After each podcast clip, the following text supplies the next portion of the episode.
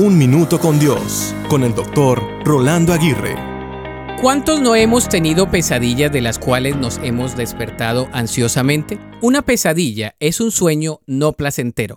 Es un proceso del cerebro que no duerme, el cual se mantiene activo atravesando por diversas fases del sueño, incluyendo los movimientos oculares rápidos. Puede hacerte sentir miedo, ansiedad o desconcierto. Las pesadillas no son reales ni pueden hacerte daño en ese preciso momento. Solo logran quitarte la tranquilidad y el descanso. Algunas pesadillas están relacionadas con la proyección de temores, dolores emocionales, ansiedades y situaciones de índole físico por los cuales se esté atravesando. Un estudio afirma que todos tenemos sueños a diario, pero los adultos ocasionalmente tenemos pesadillas, seguido por un despertar con el impacto cognitivo de lo soñado, aunque se sepa que no es cierto. Los niños menores de 11 años son más propensos a tener pesadillas por los cambios en su crecimiento. Pero ¿cuál es la raíz de las pesadillas? Se determina que pueden ser de índole psicológico y neurológico. Entonces, ¿qué se debe hacer? Se aconseja una buena higiene del sueño, es decir, evitar las películas de terror, la mala nutrición,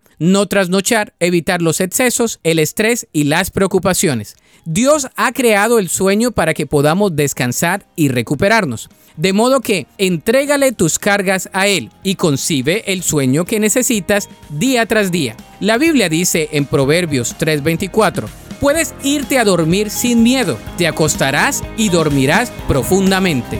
Para escuchar episodios anteriores, visita unminutocondios.org.